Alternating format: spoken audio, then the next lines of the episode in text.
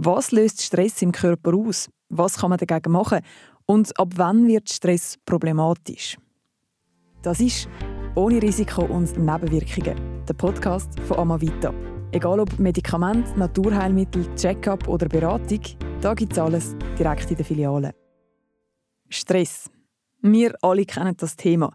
Die meisten sind ab und zu mal gestresst wegen dem Arbeiten, weil der Zug zu spät ist, weil es sonst gar nicht so läuft.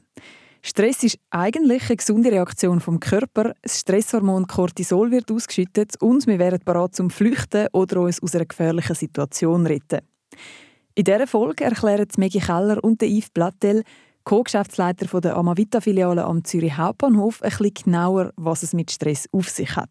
Normalerweise, wenn man eine, eine akute Situation hat, ähm, wird ja nachher auch alles wieder normalisiert, wenn man sich aus der Gefahrensituation herausbegibt. Das Problem ist, wenn der Stress eben chronisch ist und wenn man sich nonstop und ähm, den ganzen Tag und mehrere Tage, mehrere Wochen, Monate gestresst fühlt, dann wird das chronisch und dann ist es auch nicht mehr gesund, ähm, weil man kann sich ja auch nicht dauernd in so einem Fluchtmodus befinden. Und was für Auswirkungen hat das konkret, wenn jetzt der Cortisolspiegel zum Beispiel zu hoch ist? Gibt es da irgendwie Merkt man das körperlich? Ja, also der, der Puls, also alles, was Adrenalin vor allem äh, bewirkt, also der Puls der, der steigt, dann ist es der Speichel, also alles, was Verdauungssystem wird untergebracht, also das ist trockener Mund, äh, schweißende Hände, äh, Darm funktioniert nicht mehr so gut, das ist alles äh, gibt es, äh, sagt man, Konstriktion vom Blutgefäß in den nicht wichtigen Teil vom Körper, also der Muskel zum Laufen, zum, zum Weg, Weglaufen wird es dann durchgeblutet und alles, was für Verdauung ist, äh, gespart für ein paar Minuten, weil man muss äh, einfach weg vom Gefahr, vom Löwe, der da steht vor dem Haus und das muss man wegfliehen. Jetzt eben in dieser Leistungsgesellschaft, wo wir haben, ist Stress ein Riesenthema. Ich habe das Gefühl, jeder hat irgendwann einmal Stress. Wie ist es dann bei euch jetzt? Kommen die Leute an und beschreiben eben zum Beispiel die Symptome, die du gesagt hast, also Verdauungsproblem oder schwitzige Hände oder so? Oder sagen sie konkret, ich habe Stress, was kann ich machen? Oder gibt es beides? Also Leute, die kommen und gerade so sagen, ich habe Stress, was kann ich machen, gibt es eigentlich wenig, weil ich glaube, die, die sich so an dem chronischen Problem bewusst sind, die gehen vielleicht eher zu einem Psychologen oder Psychiater oder vielleicht auch zum Hausarzt. Was wir aber natürlich viel herausfinden, ist, vielleicht kommen sie mit Symptomen und sagen, ich kann nicht mehr schlafen. Und wenn man dem, dem ein bisschen genauer nachgeht, stellt sich heraus, dass auch Stress da ist. Oder selbstverständlich kommen sie mit ähm, irgendwie Pilzsymptomen, die hindeuten auf ein abgefahrenes Immunsystem.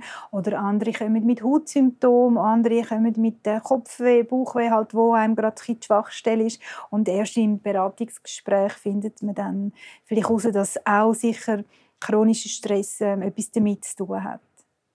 Ja, was sehr häufig in der Apotheke kommt so mit Verdauungsproblemen, das ist wirklich so ein, ein rekurrentes Thema, oder Schlafstörung ist sehr oft.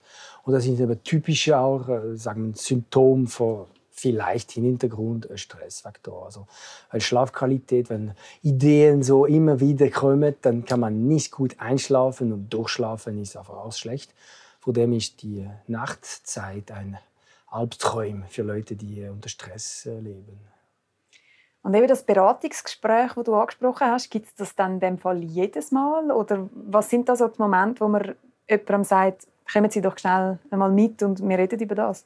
Ja, also das ist, das ist natürlich dann immer Ermessen vom, vom Apotheker, der das macht, aber auch es kommt darauf an, wie, wie gesprächsbereit ist auch der Patient. Was sind die Hauptsymptome? Was sind Red Flags? Wo muss ich aufpassen? Wo muss ich zum Arzt schicken?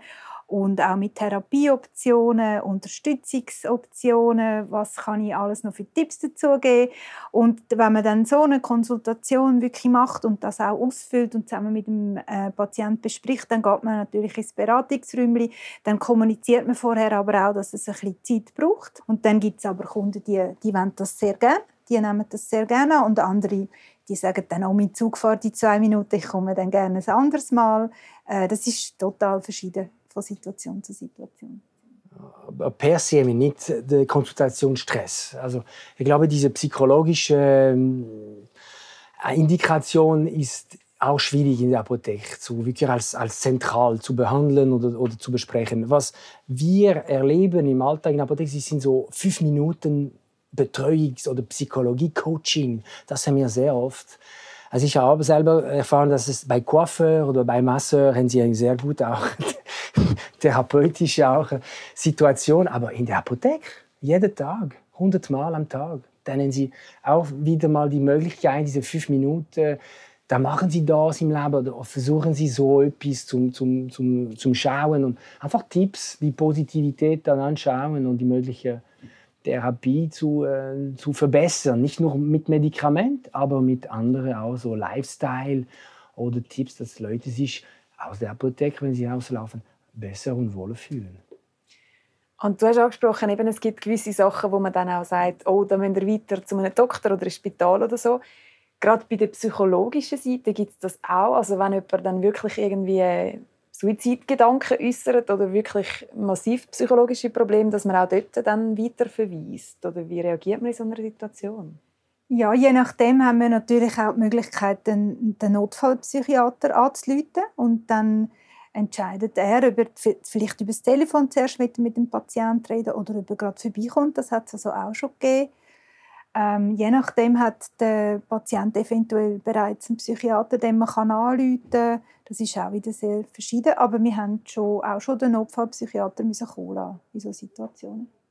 Und wenn man da am Bahnhof unterwegs ist und eben vielleicht irgendwie ein Kollege kollabiert oder so, es ist heiß und man sieht einfach das grüne Kreuz, dann kommt man als erstes mal zu euch. Aber wie ist das? Wie weit sind die Möglichkeiten in einer Apotheke überhaupt was könnt ihr alles, was könnt ihr nicht?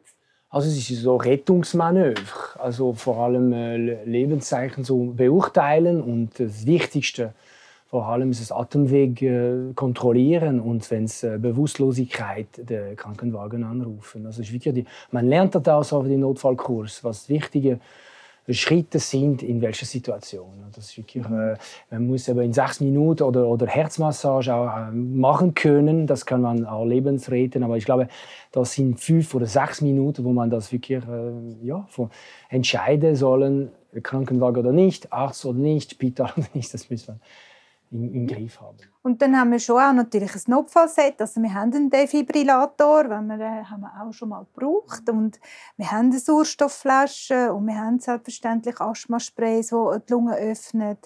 Äh, wir haben EpiPen äh, für äh, allergische Situationen.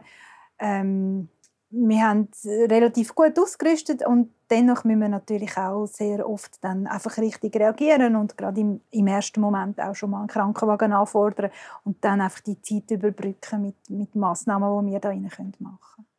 Habt ihr dann, ist das etwas, was es am Zürich Hauptbahnhof doch auch gibt, dass ihr Stammkunden habt, die wirklich immer wieder kommen, wo man dann auch langsam die kennt und weiß, was sie haben? Oder ist es wirklich mehr so, dass es jeden Tag komplett andere Leute sind? Ja, wir haben durchaus auch unsere Stammkunden. Wir haben gerade, äh, wenn ich denke, vielleicht jemand mit einem Durchrezept für ähm, HIV-Medikament, wo jetzt in seinem kleinen Dorf, wo er wohnt, äh, das nicht unbedingt dort beziehen will, weil er dort alle Leute kennt, die in der Apotheke sind. Gerade Leute, die auch ein eine Anonymität suchen, ähm, gehen vielleicht da im Unispital in Behandlung und kommen dann mit dem Rezept direkt zu uns. Und dann haben wir auch Stammkunden, die natürlich auch in der Umgebung wohnen, also im Kreis 5 oder Kreis 4, äh, die in Zürich wohnen. Und Stammkunden, die äh, durch, durch das sie da arbeiten in Zürich pendeln und auch immer wieder zu uns kommen. Also wir haben eigentlich alle Arten von Stammkunden und alle Arten von auch Laufkunden und selbstverständlich auch viele Touristen aber mir sehr viel, also in dem, in dem Bereich so eher also Notfallabklärung, das heißt, was ist das, was, ist, was habe ich, was ist denn das und warum so. Das sind viele Patienten, glaube ich, Kunden, die keinen Hausarzt haben, weil die zieht es um und wir haben keinen Kontakt mehr mit dem äh, Familienarzt oder die dann keine Ahnung, wo, wo sie dann wirklich äh, erst äh, gehen sollte. Und die sind auch teilweise äh, froh an der Apotheke und eine günstige, auch äh, äh, effiziente Beratung zu haben. Muss man da auch Kundinnen und Kunden zuerst wieder ein bisschen oben runterbringen, weil sie reinkommen und völlig aufgelöst sind oder eben gerade irgendetwas passiert ist und dann mal schauen, dass man da wieder ein, ein ruhiges Level hat? Ja, das ist äh, wichtig, sonst kann man nicht äh, weiter, äh, weiter ein Problem lösen. Also es ist genau diese fünf Minuten Therapie oder diese fünf Minuten, ein paar Minuten oder ein paar richtige Wörter, kurze Sätze, Aufmerksamkeit, Empathie. Das ist wichtig, dass der Kunde sich so wohlfühlt, schon wieder, sich wohlfühlen, dass der, auch der, auf Seite des Apothekersteams sich wohlfühlen. Und äh, klar, wenn man das nicht abbringt in ein paar Minuten, äh, muss man anders entscheiden. Aber äh, das schaffen wir wahrscheinlich in sehr vielen Situationen auch. Ja. Deeskalation und richtige Entscheiden. Ja, und viel oft gibt man zuerst mal auch ein Glas Wasser, ein bisschen sitzen oder sogar liegen, wenn es nötig ist. Wir haben das Bett, das man machen im Beratungsraum.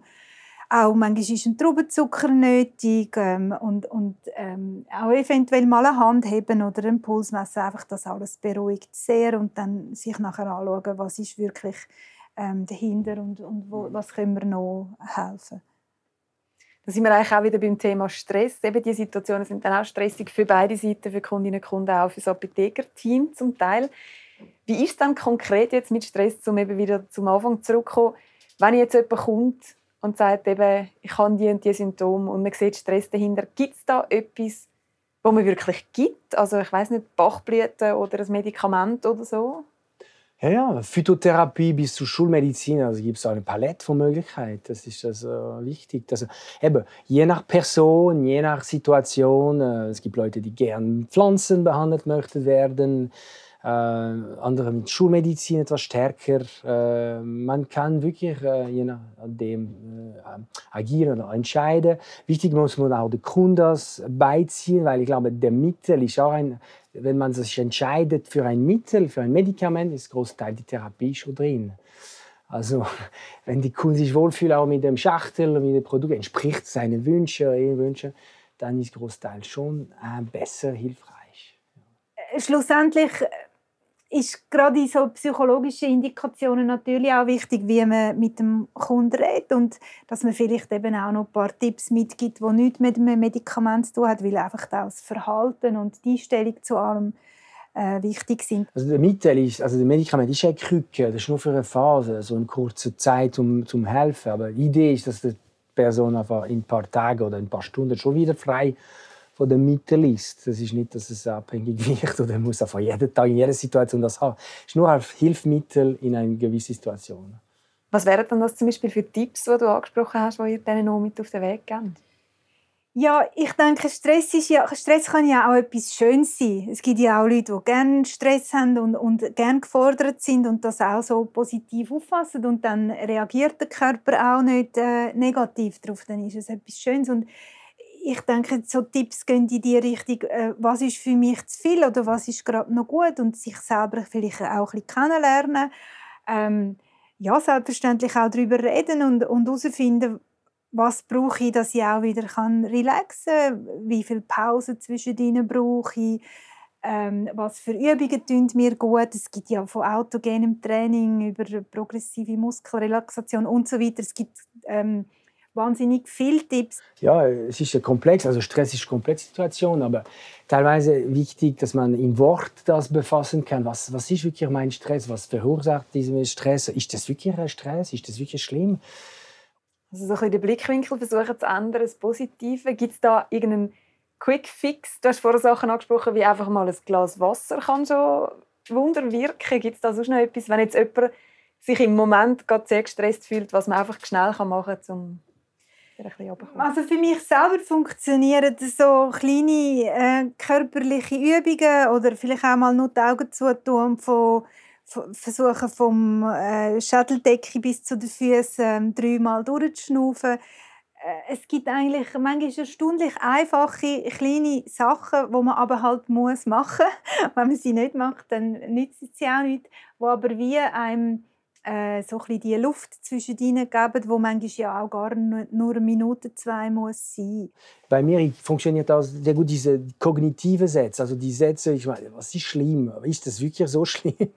Und am Schluss, wenn ich drei, vier Mal äh, nacheinander Frage stelle, dann am Schluss, nein, es ist okay, ist nicht, äh, ist keine Gefahr, Lebensgefahr ist nicht. Und das, äh, die, die, das Ganze wird sich weiter drehen. Also si dice in Italiano, eh?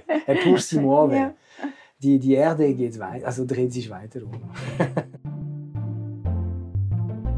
Amavita, meine Apotheke. Und das ist ohne Risiko und Nebenwirkungen der Podcast von Amavita. Wer genauer wissen will, wie es in der Amavita-Filiale am Zürich Hauptbahnhof zu und her geht, wie stressig das es dort wird und warum sich die Mitarbeitenden manchmal auch mit Schminke, Ballon und Robotik auskennen um das geht es in einer anderen Episode von dem Podcast. Die und alle weiteren Episoden gibt es auf Spotify, Apple Podcasts und allen gängigen Podcast-Plattformen oder unter www.amavita.ch/podcast. Jetzt abonnieren und reinhören.